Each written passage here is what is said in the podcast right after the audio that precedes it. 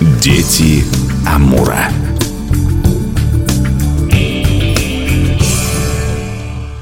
У микрофона Анастасия Магнус. Здравствуйте. Очень приятно в студии видеть Евгения Бурдыгу, исследователя истории Дальнего Востока, который сегодня принес нам очень интересную тему, о которой мы почему-то давным-давно не говорили. Евгений, первым делом здравствуйте. Здорово, Магду, что в переводе венкийского означает «здравствуйте, дорогие мои радиослушатели». Хорошо, что вы начали. Ведь «здорово» – это ведь русское слово заимствованное. Все верно, да. Тема сегодня касается игрушек национальных игрушек коренных малочисленных народов бассейна реки Амур. Вот казалось бы то, что человека окружает с самого рождения. Ведь ребенок это огромное счастье. У коренных народов это был подарок богов. И они, конечно, берегли, очень много ритуалов было связано с тем, чтобы сберечь. Ну и понятно, суровая жизнь, не все переживали вот этот юный возраст. Игрушки играли важную роль. Это были обучающие элементы, были и ритуальные. Все верно, правильно вы заметили. Игрушки были женскими, мужскими для мальчиков для девочек. Очень четко, да, всегда? Да, верно. И ритуальными. Если говорить об игрушках для младенцев, то это, конечно же, всякие кости животных, когти, клыки. Ракушки? ракушки, угу. все, что можно было достать вот здесь, вот рядом со стойбищем. И что это Веточки, понимаю, палочки, камешки. Да, вы правильно заметили, то, что дребезжало, то, что создавало звук, то, что фантазийно, да, ребенок мог надумать, допустим, из какого-нибудь камешка нафантазировать себе медведя, тигра, что-то еще. То есть всем этим, конечно же, маленькие дети играли. А вот вы сказали с самого начала, что было разделение девочек, мальчиков. Универсальным было разделение на мужской и женский. Но вот ритуал актуальные, они могли быть для всех. Да, у девочки могли быть когти рыси, у мальчика могли быть когти рыси или медведя. Да, верно. Ритуальные игрушки, они были для всех. Но опять же, ритуальные куклы разделялись и подразделялись. Для чего, как, зачем и почему. Свадебные куклы, куклы для охоты, куклы для рыбалки. То есть и это тоже имело место быть. Ну вот, э, давайте с вами поговорим о куклах, именно детских куклах, которыми играли дети, которыми играли девочки. Это нанайская кукла, так же, как и удыгейская, э, нивская.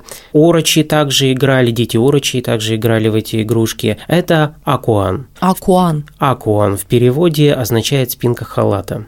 Данную игрушку делали из чего только возможно, да, из всех подручных материалов. Это и рыбья кожа, это бумага, это листья деревьев. Ну, вы знаете, да, у нас есть такие деревья, как манжурский орех, у которого большой-большой красивый лист. Из этого тоже могли делать. Из камешков также делали эту куклу под названием Акуа. Играли исключительно, повторюсь, девочки. Делали ее и расписывали ее исключительно со спины. Никогда не затрагивали затрагивая лицевую часть. Как вы думаете, почему? Давайте слушателям напомним. Читал, да. что злые духи, да, со да, спины злые нападают. Дело даже не в злых духах. Дело все в том, что если нарисовать лицо этой кукле и нарисовать ей ручки и ножки, она делалась без ручек и без ножек, то обязательно в нее вселится душа, и эта кукла станет живой, что ни в коем случае не допускалось. Поэтому расписывали ее только исключительно со спины. Голову делали обычно из камешка, косы, черные косы делали из ниток. Ну, если, конечно же, они имели место быть. Если нет, то делали из разных растений, которые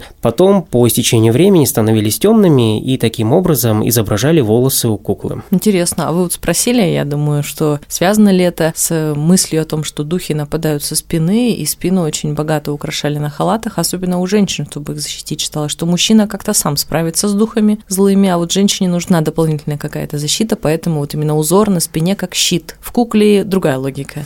Да, в кукле другая логика, логика в том, чтобы она не ожила. И делали они ее не просто так, без ручек и без ножек. Дело все в том, что кукла должна была изображать именно женскую фигуру. Делалась она либо трапециевидной формы, либо треугольной формы. Ну, классическое платье, да? Халат классический.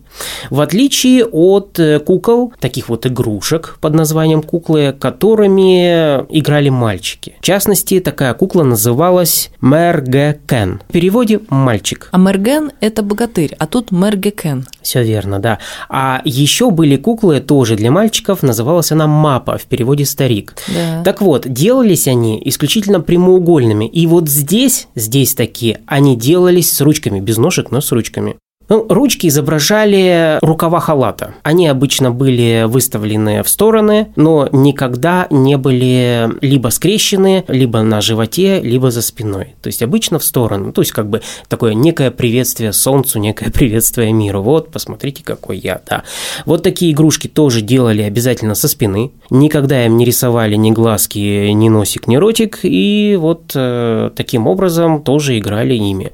Опять же, изображая взрослую жизнь играли в то же самое, что играют и играли наши дети с вами. Это семейные бытовые эпизоды да, жизни коренных народов, так же, как и наши дети подготавливают себя как взрослой жизни. Слушайте, ну ведь разница все-таки большая. У наши дети ну, играют без нашего надзора, а у коренных народов наверняка очень обучающий элемент был силен. И обучающий элемент, прежде всего, личный опыт. Дети смотрели на взрослых и копировали их жизнь через кукол. У мальчиков наверняка должны были быть куклы в виде лука, ножа, возможно, даже острый нож. А, да. Дело все в том, что, опять же, повторюсь, они должны были каким-то образом повторять мир взрослых, готовить их ко взрослой жизни. У мальчиков были имитации лука, бури, или, допустим, весла, соил, или нартов, токеан. А вот у ульчских детей были игрушки, связанные с их жизнью. В частности, маленькие ульчи создавали из дерева э, себе такие игрушки, как Делду, что в переводе с ульского означает собачка. Собачка, здорово. Да. Также из дерева они вырезали маленькие нарты и вот запрягали всю эту деревянную сфору собачек в нарты и таким образом играли. Они их кормили, они их поили, они ложили на нарты какой-то груз, они смотрели на отца или на деда, как он делает, как он запрягает эти нарты. И также маленькими ниточками, веревочками или еще чем-то они тоже делали, старались своими маленькими ручками эти нарты запрягать. Таким образом, опять же, они учились взрослой жизни. В будущем прикоснуться именно к тому,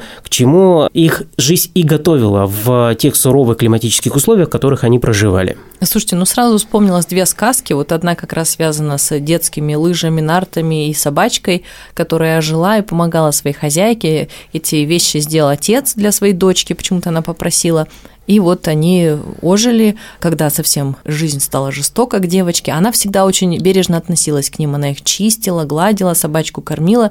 И вот э, собачка игрушечная жила и ей начала помогать. Очень много таких сказок, где именно детские предметы, атрибуты, в зависимости от того, как ребенок с ними обращается, они в итоге помогали. Тоже такой интересный сказочный момент. Ну, кстати, в русских народных то же самое. Да, верно. Да, игрушки присутствовали везде и всюду, и они либо помогали, либо наоборот каким-то образом мешали, мешали да. Да, людям, независимо от того, кто их сделал, мог э, человек сделать да, игрушку, и она вот мешала ему в дальнейшей жизни, или наоборот помогала. Ну, получается, тут шаманизм какой-то переклик. Если лицо у куклы нельзя было делать, значит, боялись, что это будет Савен. Да, верно. А иначе боялись, что это, это делать, конечно же, было нельзя.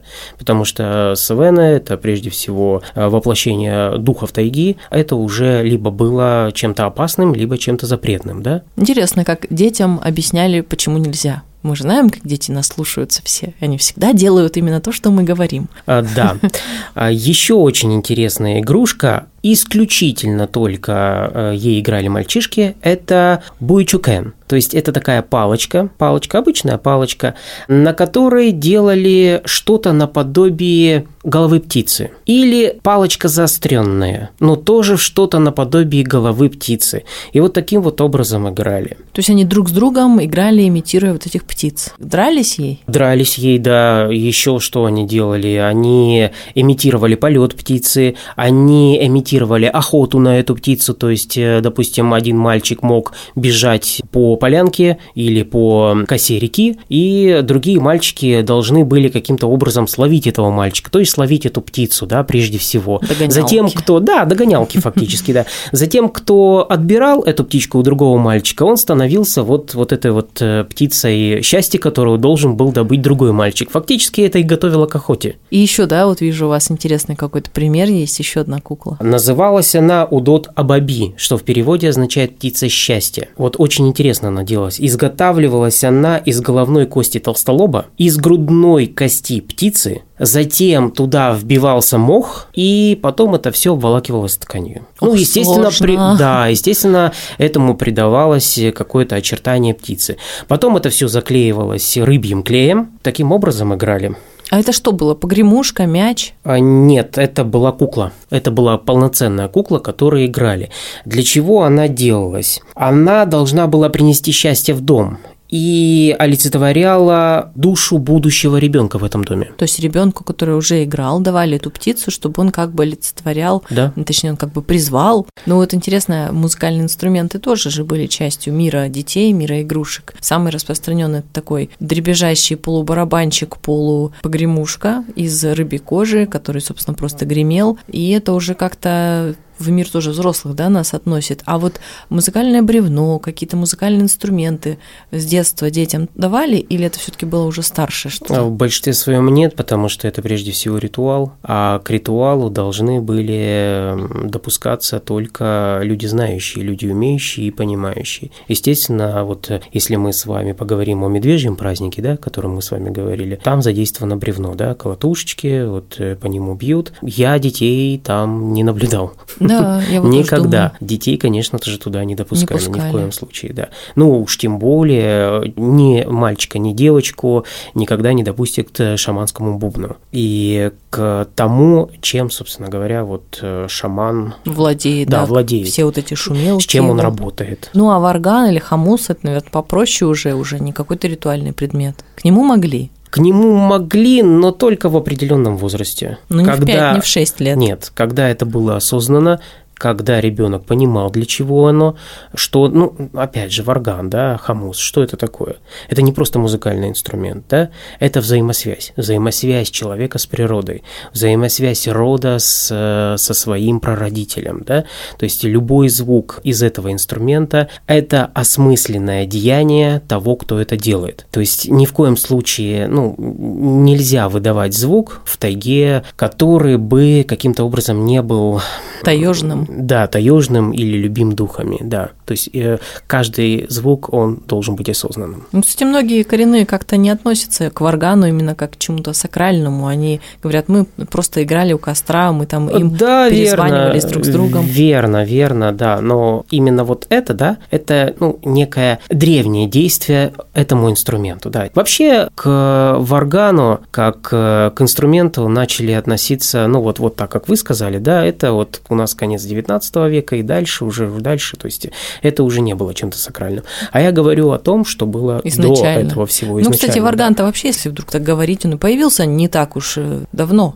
Да, Это не верно. самый древний инструмент. Вот о варгане, о некоторых вещах мы говорили, я вдруг вспомнила, что, кажется, Владимир Арсеньев, ну, может быть, другой исследователь, писал, что однажды он видел маленького мальчика, который расстроен был, в слезах вышел, ему было лет пять, а может быть, года четыре, он сел к костру и грустно закурил. И вот э, этот исследователь описывал это с удивлением.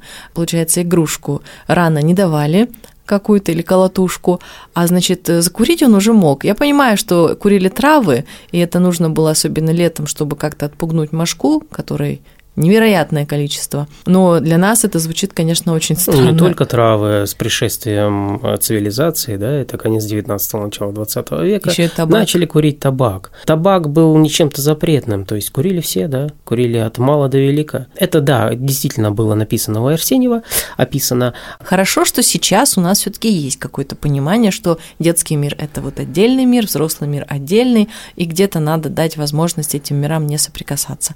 Ну а вам спасибо за такой интересный рассказ. Я очень рада, что мы сегодня эту тему затронули и узнали о интересных куклах и о том, насколько миры разделяются. О других темах продолжим говорить не в последний раз. Пока говорю спасибо и до встречи в эфире. Добра вам, до свидания. В гостях у нас был Евгений Бурдыга, исследователь Дальнего Востока. Меня зовут Анастасия Магнус. До встречи в эфире.